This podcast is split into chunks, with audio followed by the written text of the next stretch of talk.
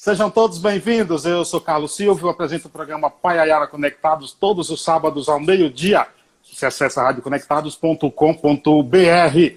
Pode acompanhar também os nossos podcasts nas seguintes plataformas. Estamos no Spotify, Tunnel, Deezer, Cashbox, Google Podcast, Apple Podcast e você pode acompanhar tudo, todas as entrevistas no site exclusivo do programa, que é paiaianaconectados.com.br br Lá também estão os nossos colunistas, o crítico musical jornalista Assis, é, Sérgio Martins, o jornalista e pesquisador de cultura Assis Ângelo e o escritor Darlan Zurki. Hoje, 3 de julho de 2020, edição de número 100 do Em Quarentena.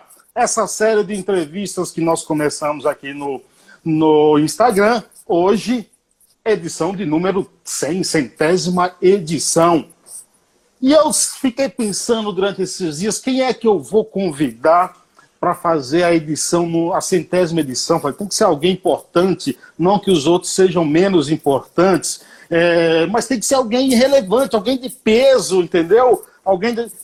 E eu faço questão de apresentar aqui um dos caras que eu já ouço há algum tempo, né? apresenta um dos mais importantes jornais no, do rádio brasileiro.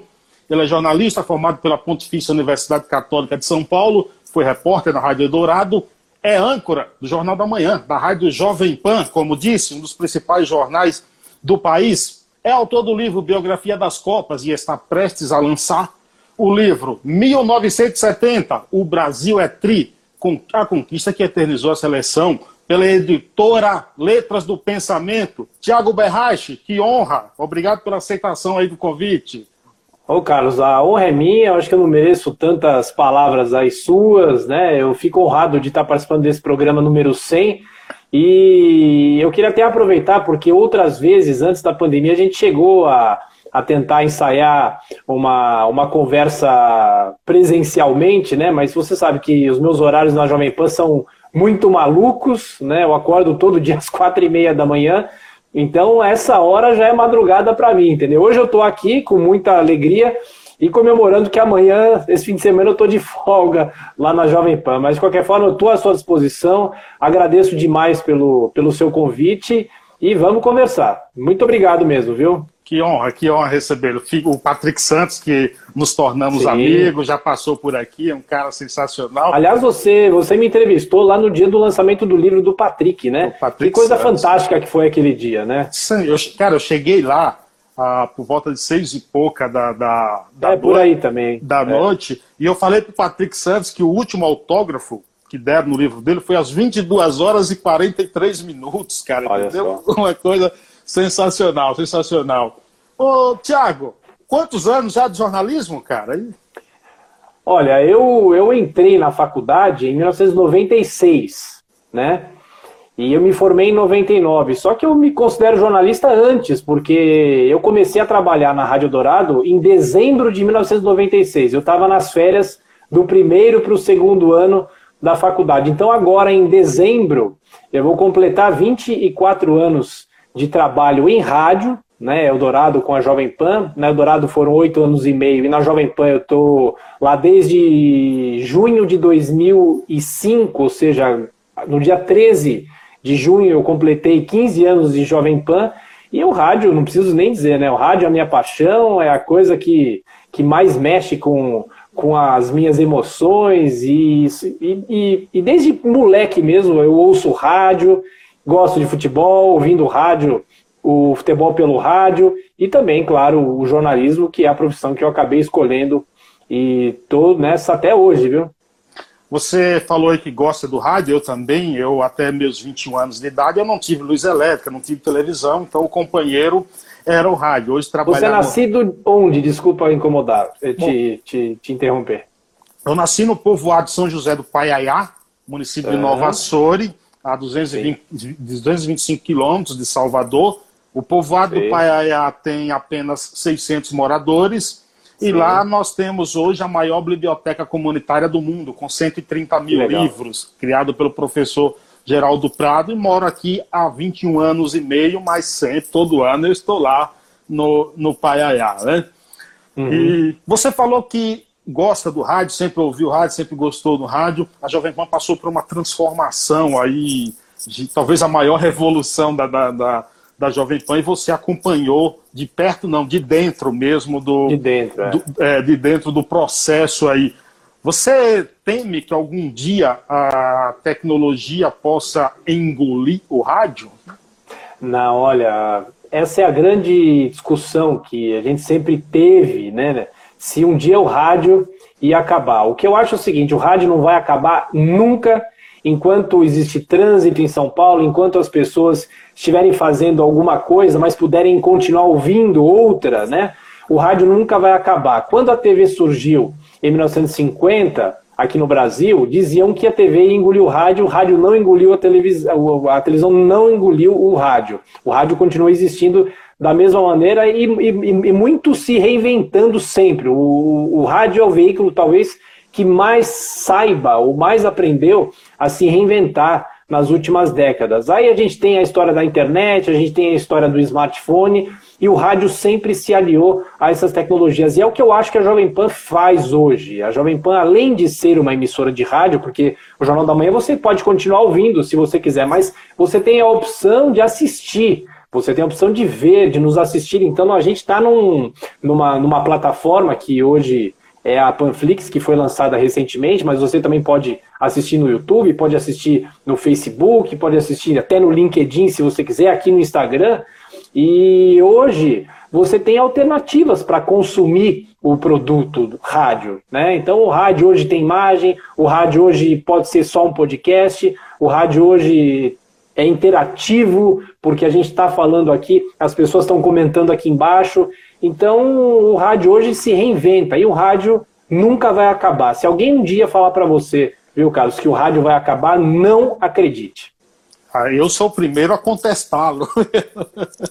Tiago, quem estiver apresentando o Jornal da Manhã, da, da, Jovem Pan, todo lá de terno, a gravata, todo é, é, engomadinho, né? Como diz o Emílio Surita, né? É. é. não imagina que em você também há um, um, um apreciador do esporte, talvez o esporte mais fantástico do mundo, que é futebol. E eu estou dizendo que eu sou goleiro, né? Sou só o goleiro, já falei para o Eu também sou goleiro, viu? Você é goleiro? sou goleiro. Sim. Mas eu falei outro dia para o vídeo Matos que eu sou o goleiro mais injustiçado do Brasil por não ter ido uma Copa do Mundo, entendeu?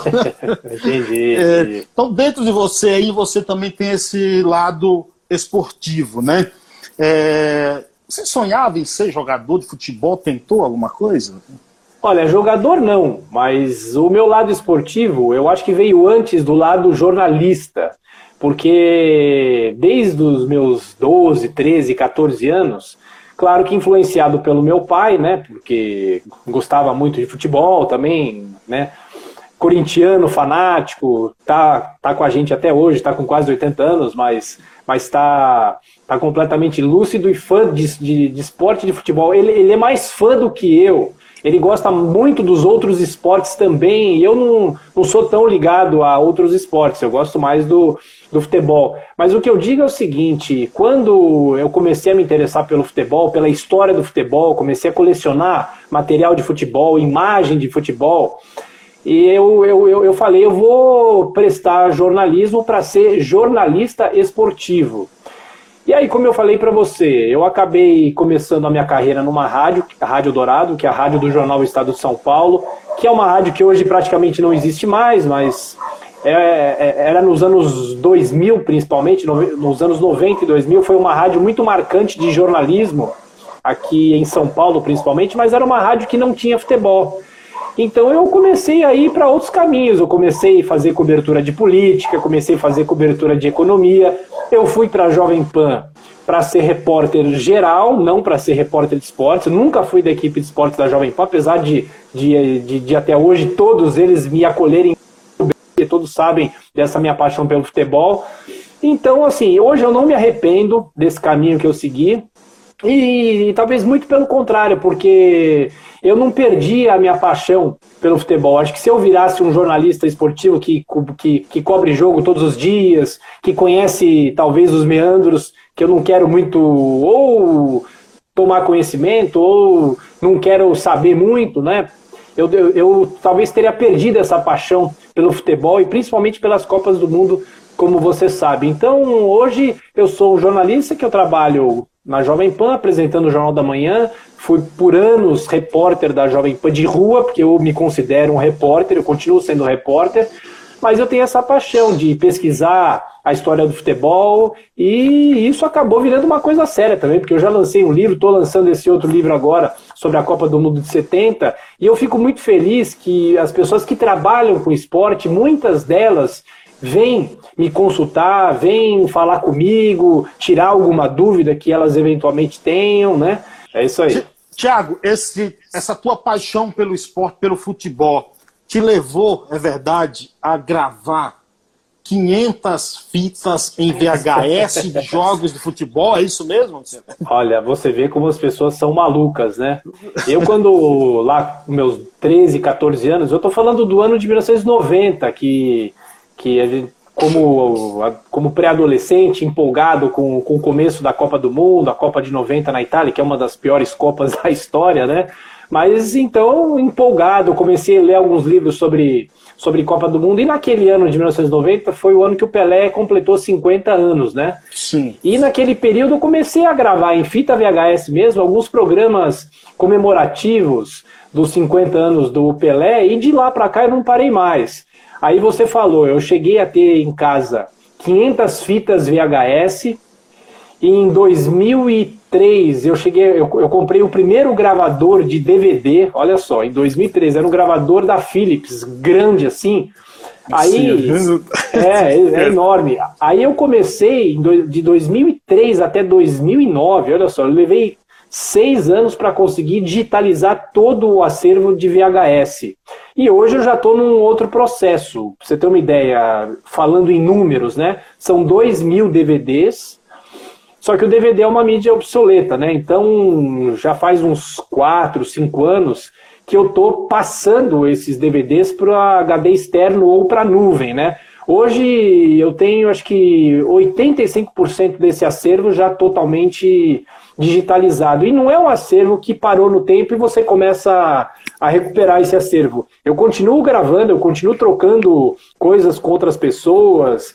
Então, hoje, para você ter uma ideia, eu tenho, falando em HD externo, são 12 HDs externos, cada um tem 2 teras. Então, são 24 teras de material. É uma coisa de, de gente maluca, eu concordo, né? Mas é um acervo riquíssimo e que me ajuda muito nas pesquisas, por exemplo, o livro sobre a Copa de 70, os 32 jogos, eu revi os 32 jogos, eu vi de novo muitas vezes os jogos do Brasil, e esses jogos, né, você ter isso no, ao, ao seu alcance é muito bom, porque você, sendo um pesquisador, você tem muita coisa em casa, enfim, né?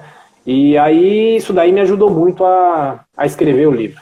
Você ligava na Bandeirantes para comprar os jogos lá, era, Thiago? É, então, no começo dos anos 90, fã já da seleção de 70, eu ficava ligando para as emissoras de, de, televisão. E a gente sabe que o Brasil é um país muito burocrático, as emissoras de TV não ajudam muito, né? Mas, a, mas no começo dos anos 90, eu não sei como que, que, que é hoje, mas no começo dos anos 90, a TV Bandeirantes tinha mais ou menos um serviço de, de, de atender o telespectador e eles faziam cópias em fitas VHS para os telespectadores. E aí eu consegui, dos seis jogos do Brasil, eu já tinha a final da Copa de 70, e dos seis jogos do Brasil, ele só não tem a íntegra do Brasil e Romênia, o terceiro jogo do Brasil naquela Copa, mas o Brasil e Tchecoslováquia, o Brasil e Inglaterra, o Brasil e Peru e o Brasil e Uruguai, as, a primeira vez que eu vi esses jogos foi com essas cópias que a Bandeirantes vendeu na, na verdade, vendeu para o meu pai, né? Meu, eu tinha 13 anos na época. Meu pai que ligou lá na, lá na Bandeirantes e negociou com eles. né? Eu me lembro que meu pai deu um cheque para eles, nem era o real ainda. 93 a gente está falando, né? Sim. Então, é, e é um acervo rico porque pouca gente sabe, mas o Galvão Bueno trabalhou na Bandeirantes, né? Sim. E os dois jogos, o Brasil e Inglaterra e o Brasil e Peru, do arquivo da TV Bandeirantes, esses dois jogos estão na voz do Galvão Bueno, numa narração que ele fez depois, né? Obviamente que não é uma narração original da Copa, é uma narração que ele fez depois. E o primeiro jogo, o Brasil e Tchecoslováquia e o Brasil-Uruguai, assim como a final, esses jogos estão na voz do José Paulo de Andrade, que apresenta até hoje o Pulo do Gato da Rádio Bandeirantes. Me diz uma coisa, você escreveu aí a biografia das Copas e, e agora está prestes a lançar aí o 1970, o Brasil é tri. É, quando é que você decidiu escrever um outro livro e por que a Copa de 70? Olha, o Carlos, a ideia de escrever um livro sobre a Copa de 70 é muito anterior a esse que foi o Biografia das Copas, que eu lancei em 2018, nas vésperas da Copa de 2018, que é um livro muito abrangente, tem um capítulo por Copa, desde 1930 até 2014, é um livro já, obviamente, defasado, porque foi lançado antes da Copa de 2018 na Rússia, né? mas desde que eu comecei a gostar de futebol, e, e, e, já era fã da seleção de 70, eu falei, ah, quem sabe um dia eu vou escrever um livro sobre, sobre a seleção de 1970, né?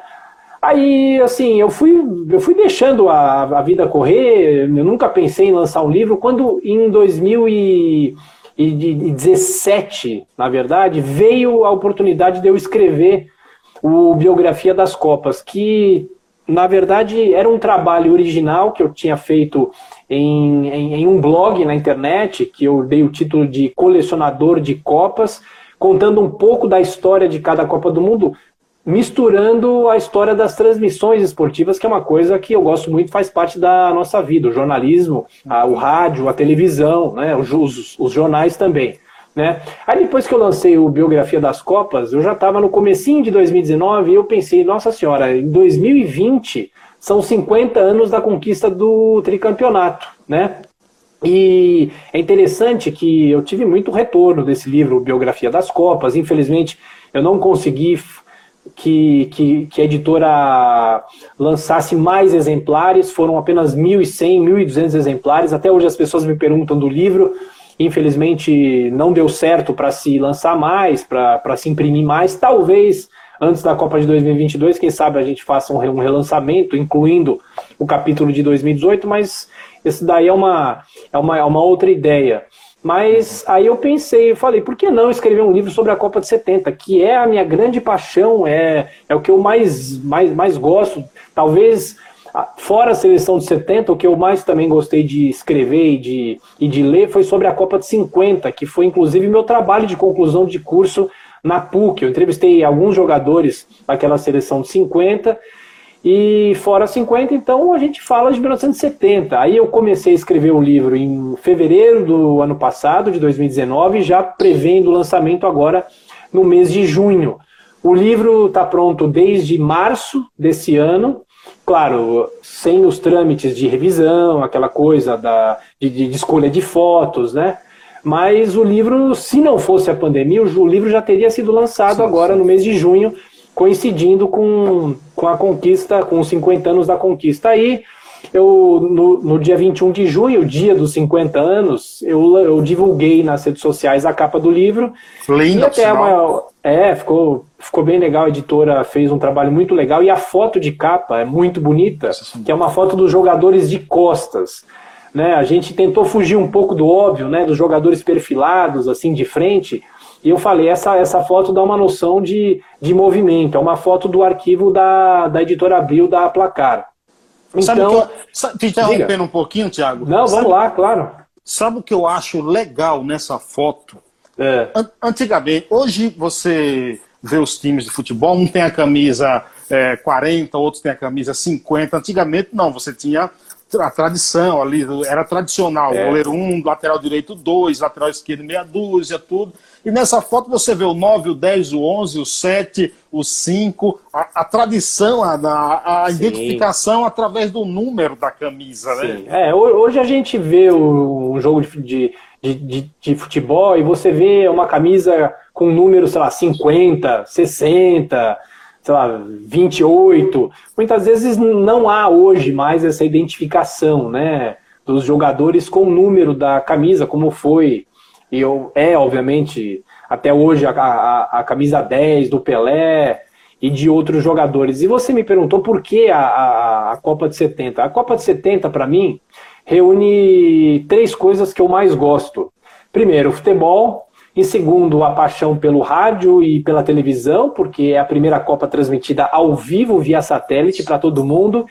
E como em, em 2018, no Biografia das Copas, eu, eu, eu, eu consegui fazer e eu, eu gostei muito de fazer, e você contar a história de uma Copa do Mundo não é só contar a história do futebol, do jogo, é você contar todo o entorno político, todo o entorno de um país, todo o, o, o, entorno econômico de um, de um momento. Então, assim, a Copa do Mundo não pode ser deslocada da vida, não pode ser deslocada dessas questões políticas, das questões econômicas.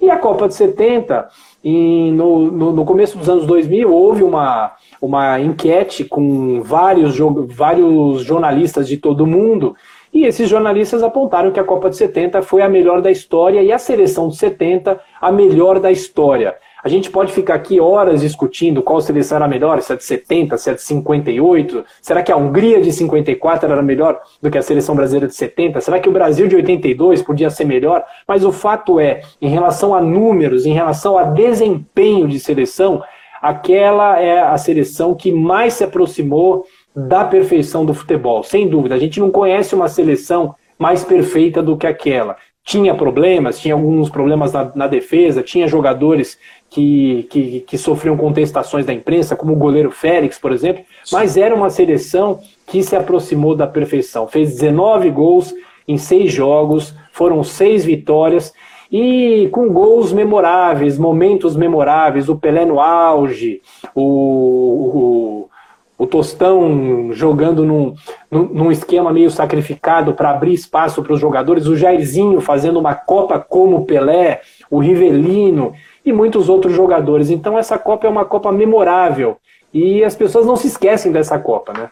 E tem a, é a Copa da defesa do Gordon Banks, né? Daquela de Pelé, do, do, daquele gol lá, do, do, gol que o Pelé não fez, que ele dá o, o drible da, da, da vaca lá, também esses fatores. No livro, Tiago, é. Há ilustrações e entrevistas de participantes da Copa e se há, há também algum é, jogador, algum personal, alguma personalidade que você gostaria de ter entrevistado e por um motivo ou outro não conseguiu para colocar no livro? Olha, Carlos, o, o, meu trabalho, o que eu mais gosto de fazer é não necessariamente entrevistar vários jogadores para fazer o livro, né? Eu, assim, ao longo da, da minha carreira, eu já tive chance de entrevistar alguns jogadores tricampeões, o Rivelino, o Tostão, já entrevistei o Jairzinho, entrevistei o Tostão. Claro que essas entrevistas estão no livro também, com aspas, contando os capítulos, contando a história dos, dos, dos jogos e tudo mais. Mas o que eu mais gosto de fazer, e eu já tinha feito isso no Biografia das Copas, é aproveitar fazer uma pesquisa muito profunda nos jornais, nas revistas da época, nos, nos, nos, próprios livros que contam a história da, da seleção de 70, nas narrações de rádio, que são uma fonte muito importante para você contar uma história, porque assim, são 50 anos. Imagina quanta coisa, quantas histórias se perderam no tempo nesses 50 anos. E você ir atrás dos jornais, ir atrás das revistas da época, você pega algumas informações que se perderam no tempo. Dizem que, que o jornal é o primeiro rascunho da história. Né? Então, o, o que eu gosto é de contar a história com, com aspas dos jogadores, com aspas da época, com aspas de, de trechos do Nelson Rodrigues. No final de cada capítulo, dos seis capítulos, quando eu conto sobre os jogos do Brasil, no final tem sempre um resumo da crônica do dia do Nelson Rodrigues. Cara, que sensacional falando... isso. É, então, assim, é, é uma coisa que, que assim, a, a minha ideia é, é, é que esse livro, como eu, eu eu acho que, que em 2018, quando eu lancei o Biografia das Copas, eu já consegui mexer um pouco com a memória afetiva das pessoas. Muita gente veio falar comigo sobre o capítulo 9 daquele livro, que era sobre a Copa de 70. Então, agora, nada melhor do que dedicar um livro exclusivo sobre a Copa do Mundo de 1970. E tem. Claro que eu não falo só dos seis jogos do Brasil. Você tem que contar a história, desde a derrota do Brasil em 66 toda a, a fase de preparação, a escolha do João Saldanha para comandar a seleção, a queda do Saldanha, a vinda do Zagallo. Tem um capítulo que discute uma questão que é pouco falada, que é a influência dos militares. O Brasil vivia uma ditadura ferrenha. Em 1970, governo Médici, o auge da ditadura. Então, eu, eu dediquei um capítulo um, um capítulo para falar sobre se, será que os militares interferiam nas escalações? Será que eles interferiam dentro de campo ou não? Como que era a interferência dos militares naquela seleção? Então, e claro, e mais para frente também, um dos últimos capítulos é um capítulo especialíssimo, que é um dos que eu, eu, eu mais gosto, que conta a história das transmissões do pool da TV e o pool do rádio e cito os narradores esportivos, eu transcrevo alguns trechos das narrações do Joseval Peixoto, do Pedro Luiz, do Fiore Giliotti, e lá no fim do livro, porque você imagina, eu fiz uma pesquisa muito grande em jornais, em revistas, em livros, você imagina quantas histórias que, que você vai colhendo, que não necessariamente são histórias que você encaixa num capítulo inteiro, mas são histórias que, que, que, que você faz, faz, faz bem destacar. Então, praticamente a última parte do livro tem umas, umas 8, 9, 10 páginas, se, se bobear mais, eu não sei o, o número de cabeça, com pequenas notas sobre a Copa de 70. Por exemplo, o Rivelino se casou no sábado seguinte da final da Copa de 70. Aí, aí eu faço uma, uma, uma, uma transcrição lá de uma reportagem da revista Placar. O Tostão que era um dos jogadores mais politizados da época, a gente sabe que ele se formou em medicina. Sim. Mas ele, na, na revista do esporte, ele dizia, ele, pedia, ele, ele, ele, ele, conta que ele pedia para a comissão técnica para que continuassem trazendo jornais para ele, porque ele precisava prestar vestibular para a economia. Então ele tinha uma ideia de, de, de ser economista e não médico. Então tem, tem muitas histórias legais, curtas, né?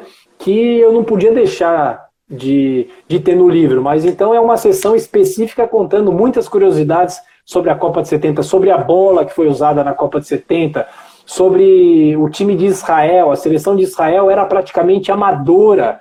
Então, a taça então tinha também? A taça, o roubo da taça, né? né? O roubo, a, a taça que foi roubada em 1983 na sede da CBF na Rua da Alfândega, no Rio de Janeiro. Por incrível que pareça, a taça original estava exposta e, e, a cópia estava no cofre. Aliás, eu deixei aqui para te mostrar e mostrar para todos os amigos. Essa aqui é a minha réplica olha da taça Júlio Cimei, olha só. Sensacional.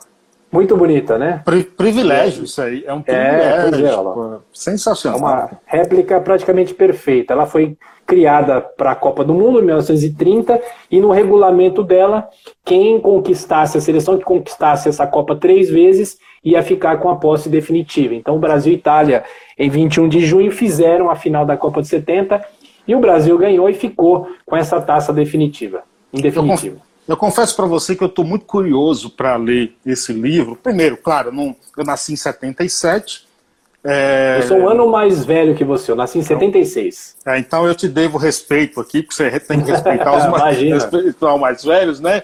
E mesmo assim, eu só comecei a assistir televisão a partir de 99, quando eu chego aqui em São Paulo. Até então eu não, tive, eu não tive televisão em minha casa, porque eu morava na roça, não tinha energia elétrica. É, mas eu já li muita coisa sobre as Copas, sobre futebol, porque eu gosto. E, mas eu estou curioso assim para ler sobre a cobertura do, da imprensa, do rádio, e também eu quero ver como é que o Tiago Berrache inseriu nesse livro esse capítulo sobre os militares. Uhum. Entendeu? E isso, isso me, me, despertou uma grande curiosidade e eu estou doido que você lance. Espero que passe isso logo para você lançar, claro. porque eu quero ir, eu quero ir no lançamento para pegar o autógrafo também, né? É, acho que isso é, é... Aliás, eu queria te, te dar até uma informação meio que em primeira mão. O livro deve, deve ser rodado já, deve ir para a gráfica. Nessa semana eu acabei a revisão, né? Porque a editora faz uma revisão e manda para quem escreve para dar uma olhada lá como é que foi a revisão que foi feita. Aí eu mesmo corrigi algumas outras coisas e mandei para eles. E se tudo der certo, se o editor, o Cláudio Freire, que é um grande amigo que apoiou esse livro, é o dono da editora Letras do Pensamento, que apoiou esse projeto do começo ao fim, ele tem a, a ideia de começar a rodar o livro no fim de julho, começo de agosto, ou ao, ao longo do mês de agosto. E claro, infelizmente não vai dar para a gente fazer, por enquanto, um lançamento físico por causa dessa pandemia, mesmo com as livrarias abertas. Claro. As, né, as pessoas não vão querer ir, não, não vão querer saber de, de aglomeração. Então eu espero que o livro comece a ser vendido no, em, no, no site das, das, das livrarias, enfim, talvez o lançamento seja na Martins Fontes, aqui da Avenida Paulista, Sim. e aí talvez a gente também comece a vender o livro no site da Martins Fontes inicialmente, depois para as outras livrarias. Então, quem sabe, né? Mas eu acho que lançamento físico mesmo, presencial, talvez só depois que, que vier a tal da vacina, que as pessoas estiverem mais seguras, né? Infelizmente, né? Mas você vai dar um autógrafo, entrega claro, para que eu pego claro, ele claro. Lá. Não, não, a gente marca um, um dia, você vai lá na Jovem Pan, poxa vida, né? Claro, claro. E o, o, o legal, só para terminar, o livro o Biografia das Copas de 2018 é o que eu te falei. Ele é um livro que fica defasado porque é um livro de Copa do Mundo que a cada quatro anos a gente tem a competição. Agora, esse livro de 1970 é um livro que eu considero atemporal, ou seja, ele vale para hoje, vale para daqui a 10 anos, vale para daqui a 30 anos. Então eu sempre vou, vou estar disponível esperando lançar ou relançar esse livro várias vezes, atualizando sempre, né? Tem um capítulo sobre os, os, os, os próprios jogadores, os 22 jogadores e o Zagalo, né? Eu, esse, o título desse capítulo é As Feras de Zagalo, que é uma brincadeira que eu faço por causa das feras do, Sal, do Saldanha. E lá tem a ficha completa de cada jogador, né, Carlos? Nós podemos dizer que esse teu livro ele vai um pouco além dos textos que biógrafos estão acostumados a escrever biografias? Eu não sei se ele vai um pouco além. O que eu, o que eu tentei, né, o que eu tentei colocar nesse livro é, é, é muita, é, é muita paixão pelo tema, né? Então, o que eu acho é que quem lê o livro, quem viveu a Copa de 70, certamente vai se emocionar e vai ter boas lembranças. E eu cito, eu dou um exemplo de uma pessoa que já leu o livro, porque ele escreve, a, ele, ele, é um dos que escrevem a contracapa. A contracapa é escrita pelo Milton Leite, do Sport TV, que foi meu chefe na Rádio Dourado. Sensacional. Pois é, o, o, quem escreveu a contracapa também foi o Mauro Betting, que já tinha escrito o prefácio do meu livro, o de 2018. O Flávio Prado, que é um cara que sempre me deu muita chance na Jovem Pan para para continuar fazendo essas matérias especiais sobre, sobre Copa do Mundo. E o Alex Rufo, que é um jornalista especializado em, em automobilismo, mas ele era vivo em 1970, ele se lembra muito bem daquele, daquele Mundial, né? Então, eu cito o Milton Leite. O Milton Leite leu o livro e ele falou: Olha, Tiago, eu fiquei emocionado porque eu praticamente virei narrador esportivo. O meu sonho um dia era de ser narrador esportivo, porque ele teve uma, uma longa carreira antes de ser narrador esportivo.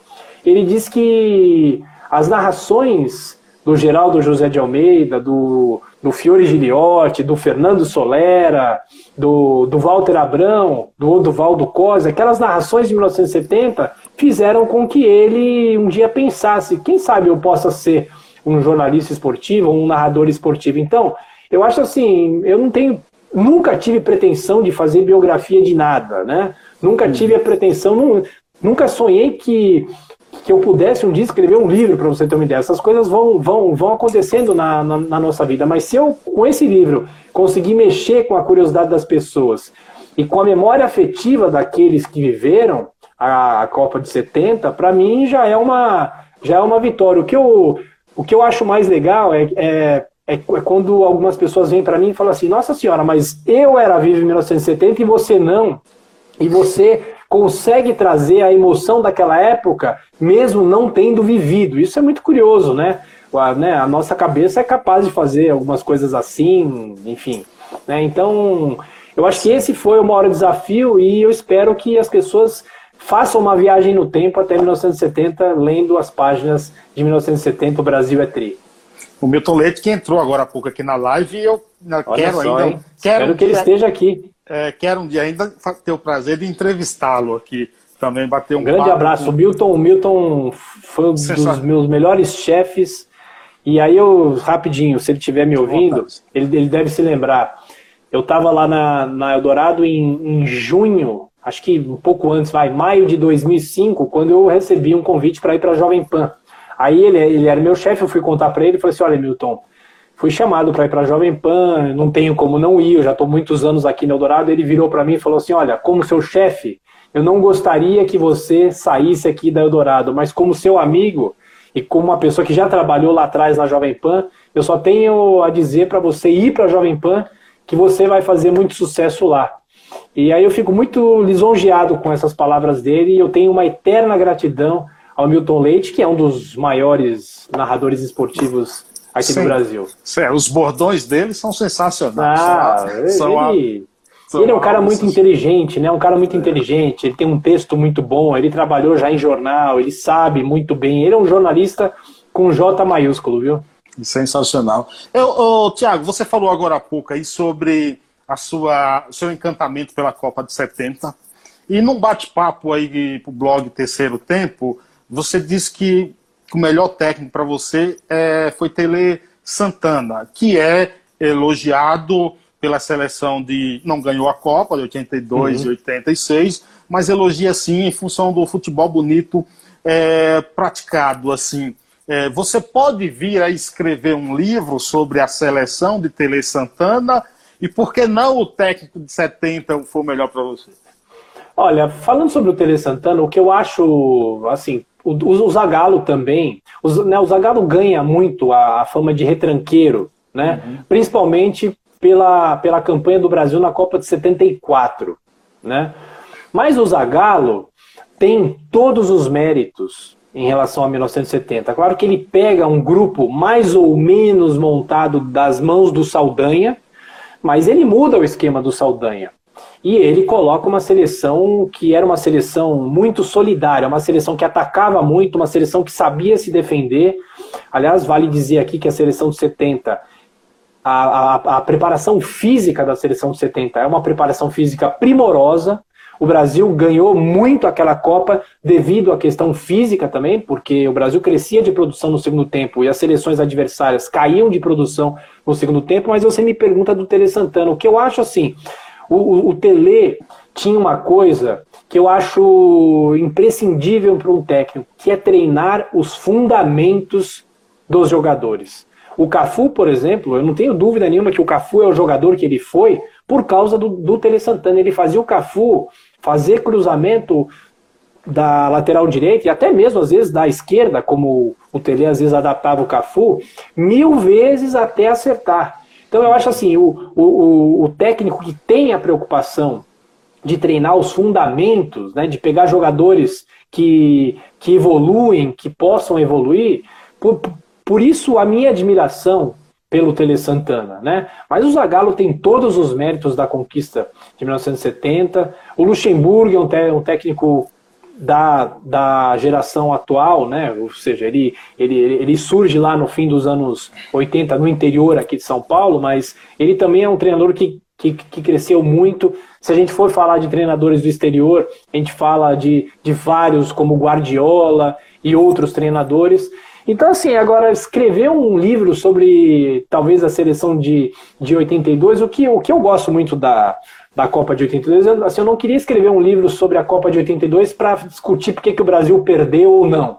Né? O que eu queria também era fazer com que as pessoas viajassem um pouco até 1982 com aquela memória afetiva, lembrando como que eram as transmissões da TV da época, como que era aquele momento que o Brasil vivia, porque a seleção de 82 é a melhor geração do pós 1970, sem dúvida nenhuma, né? Doze anos depois da conquista de 70, o Brasil encanta o mundo.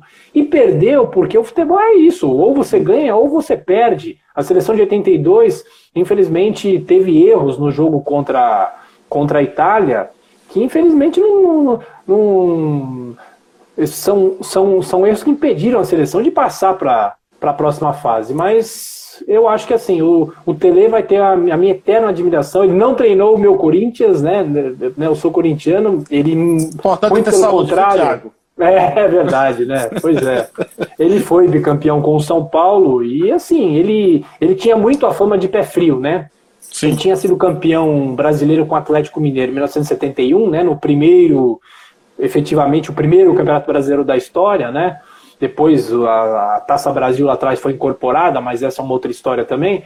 E o Tele tinha muito, tinha muito a fama de pé frio, né? Em 82, em 86 também a fama de pé frio. E aí ele vem ganhar os títulos com o São Paulo no início dos anos 90, né? Então, o Tele, eu tenho muita admiração por ele. E já entrevistei o Tele uma vez. Entrevistei o Tele uma vez. Bom, nós estamos falando, por enquanto falamos muito de, vi de vitórias aqui, Copa de 70. Deixa eu te fazer aqui uma provocação e, e falar um pouco também de duas derrotas. Brasil e França 98, 3 a 0, que depois surgiu aquele boato todo de, da convulsão do, do, do Ronaldo. Ronaldo. Gostaria, de, gostaria de saber o que se apurou sobre isso. E qual a tua opinião, o que você sentiu e onde você estava no, no 7x1? No 7x1. Olha, primeiro falando sobre 1998, aliás, eu até convido as pessoas aqui, eu tenho um podcast que, que, que, está ligado à Jovem Pan, aos 75 anos da Jovem Pan, um podcast chamado 90 anos de Copa. Porque esse aqui, o ano de 2020, é um ano que nós não temos uma Copa do Mundo, mas é o ano que a Copa do Mundo celebra. Aliás, daqui a há 10 dias a Copa do Mundo vai completar 90 anos, que foi quando começaram os jogos em 1930 no, no Uruguai. No Uruguai. Né? Então, é, então o, o, capítulo que está no ar, o último capítulo que eu, que eu, que eu coloquei no ar na terça-feira é justamente sobre a derrota do Brasil em 1998, né? Aquela seleção de 98, eu acho que assim não tem uma pessoa que não fale que era uma seleção ruim. Não era uma seleção ruim, era uma baita de uma seleção. A, a, a Copa de 98 é mais ou menos uma transição da vitória de 94 para a vitória de 2002. É uma Copa que está no meio de duas vitórias do Brasil, né?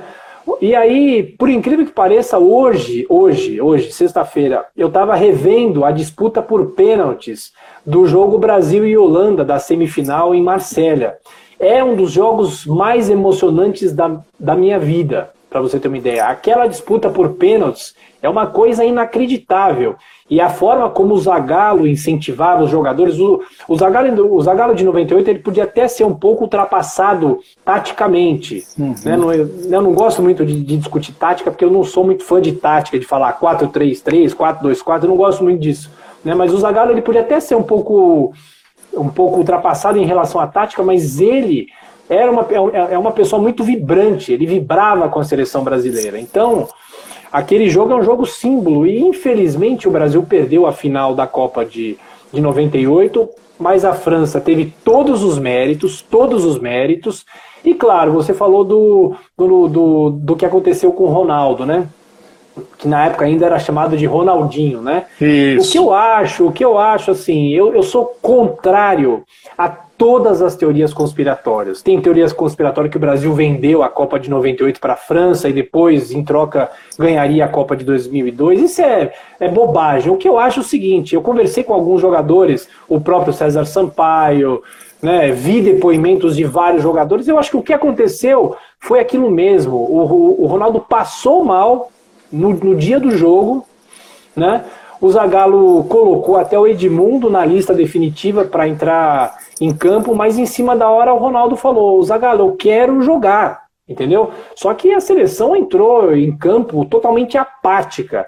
Se a seleção não tivesse entrado daquela forma apática, podia até ter perdido a final para a França, porque tinha um bom time, tinha o Zidane, tinha outros grandes jogadores, mas mas naquela final, infelizmente, o Brasil perdeu. E perdeu na casa da França, com todos os méritos para a França. E antes do 7 a 1 essa foi a maior derrota da história do Brasil em Copas do Mundo. O Brasil nunca tinha perdido um jogo por uma diferença de três gols, para você ter uma ideia. As diferenças maiores eram o 4 a 2 para a Hungria, de 54, né? o 3 a 1 para Portugal, 3 a 1 para a Hungria de 1966. O Brasil nunca tinha perdido por uma diferença de três gols. Aí vem o 7 a 1 né?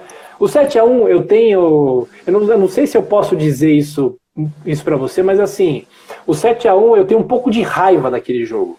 Né? Eu estava aqui na minha casa mesmo, vendo o jogo, enfim, eu gosto. Copa do Mundo eu gosto de ver na minha casa.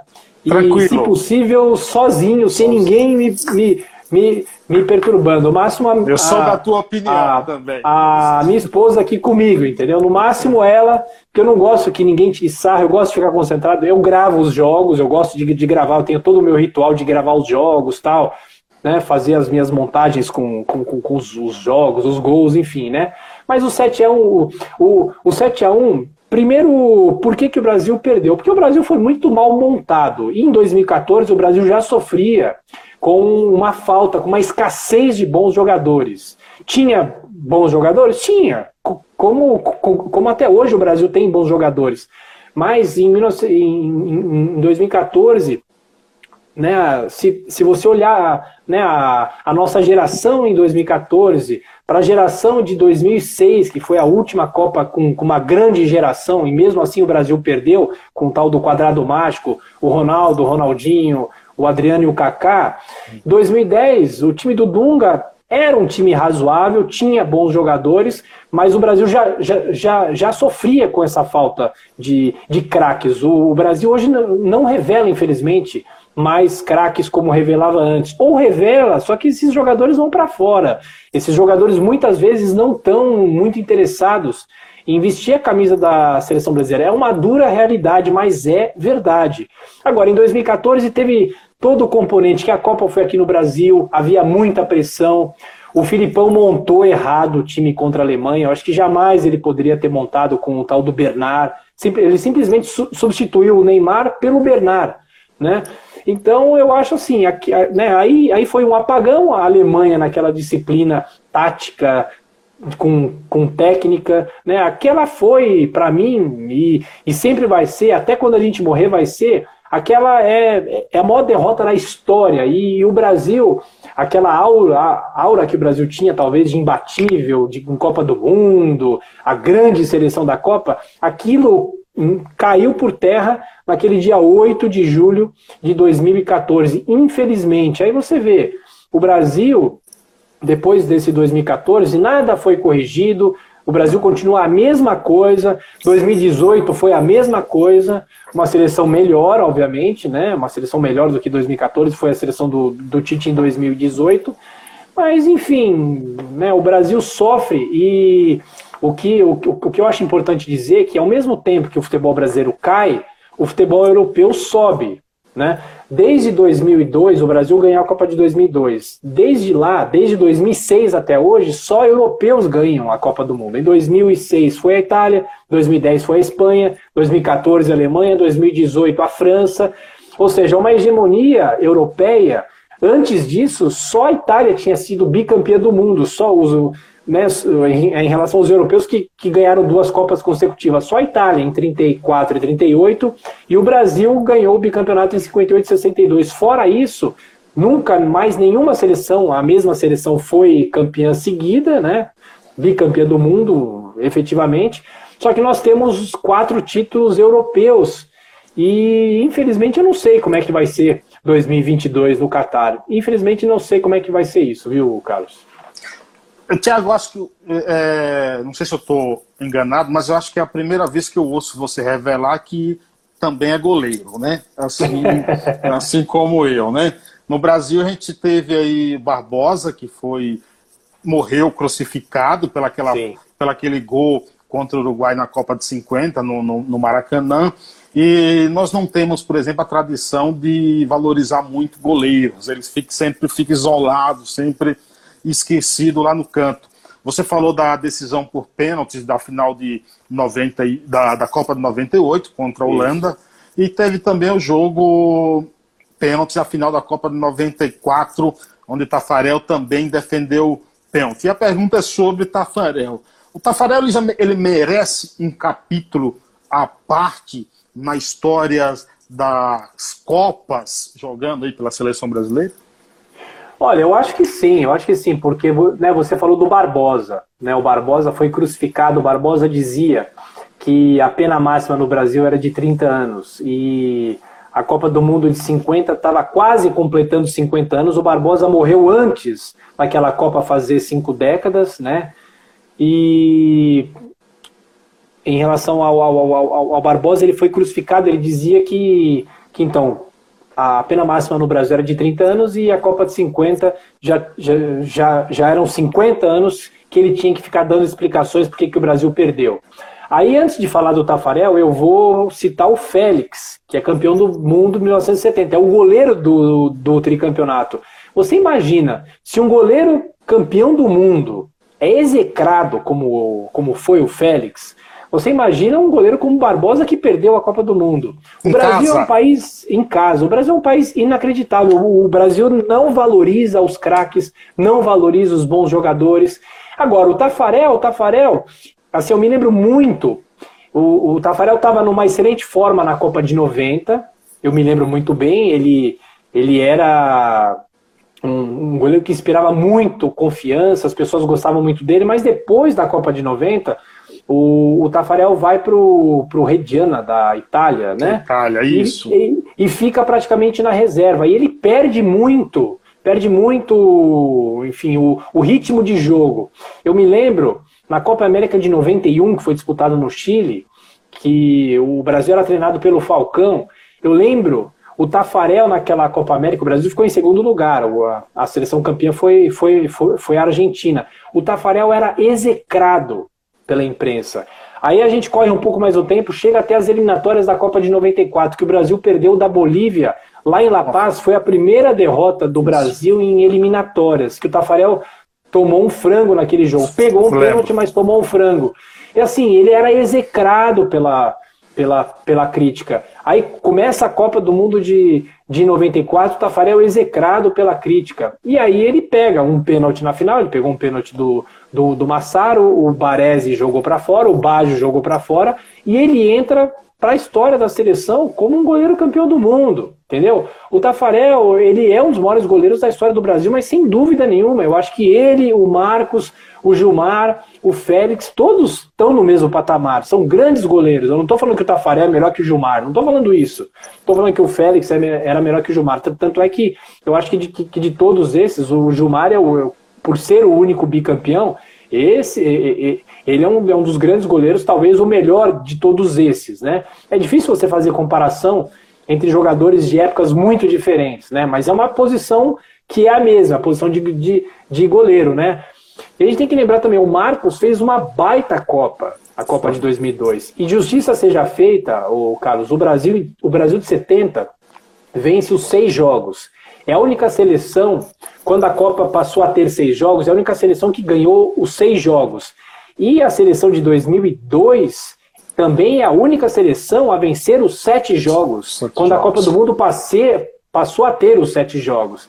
Então, assim, os goleiros têm que ser reverenciados. O Tafarel tem que ser reverenciado, o Félix tem que ser reverenciado, o Gilmar, o, o, o próprio Marcos, entendeu? A gente tem que exaltar os nossos campeões e também aqueles que perderam a Copa do Mundo.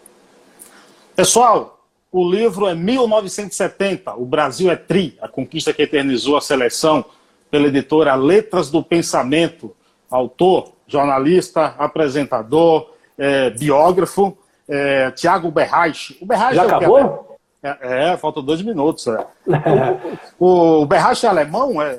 Então, a, a, língua é alemã, né? A, o Berreich, o termo é Uber é acima, o Reich é império, reino e tal. Só que a minha origem é polonesa. Os meus avós, por parte de pai, vieram da Polônia. Então eu, a minha origem é polonesa. Tiago, eu confesso para você que eu termino esse bate-papo aqui muito honrado, muito lisonjeado. Imagina, eu que agradeço. Entrevista, é, entrevistar um dos grandes jornalistas do nosso país. É, apresenta em um dos principais jornais no rádio, que eu, eu, tenho, eu tenho alguns critérios. Eu também acordo cedo, acordo 5 e meia da manhã. Até 11 horas da manhã eu não ouço nenhum tipo de música, então eu só ouço, eu ouço o Jornal da, da Jovem. Isso, eu ouço rádio, sou fanático, sou fã de rádio. Então, assim, eu gostaria de parabenizar também pelo trabalho na, na Jovem Pan, pela apresentação ali, pela mudança, revolução aí que a Jovem Pan passou. Cara, e agradecer mesmo, assim, de você ter aceitado e participar da edição Imagina. número 100 aqui do Em Quarentena. Muito obrigado. Olha, eu volto cara. sempre que você quiser, a gente fala mais pra frente, a gente faz mais uma live proximamente para falar do, do livro. Agradeço a você pelo carinho, pela atenção comigo, por estar sempre aí conectado comigo e muito obrigado mesmo. Eu agradeço e, e parabéns pelo seu trabalho também, pelo seu fanatismo pelo rádio. Estamos juntos, nas ondas do rádio. É, é, é, é isso que importa, viu, Carlos? Você só tem um defeito, é corintiano, mas. Ah, você é o quê? Você é o quê? Eu torço para dois times, nessa é. ordem. Para o Corinthians perder e para o São Paulo ganhar. Ah, tá bom. Você é São Paulino. Obrigado, Thiago. Valeu. Obrigado, cara. um abração, viu? Obrigado Valeu, mesmo. Gente. Obrigado a todos, Valeu. gente. Um abraço. Tchau, tchau. Tchau, até a próxima. Mais podcasts como este você encontra no site da Rádio Conectados, radioconectados.com.br ou no seu aplicativo de podcast favorito.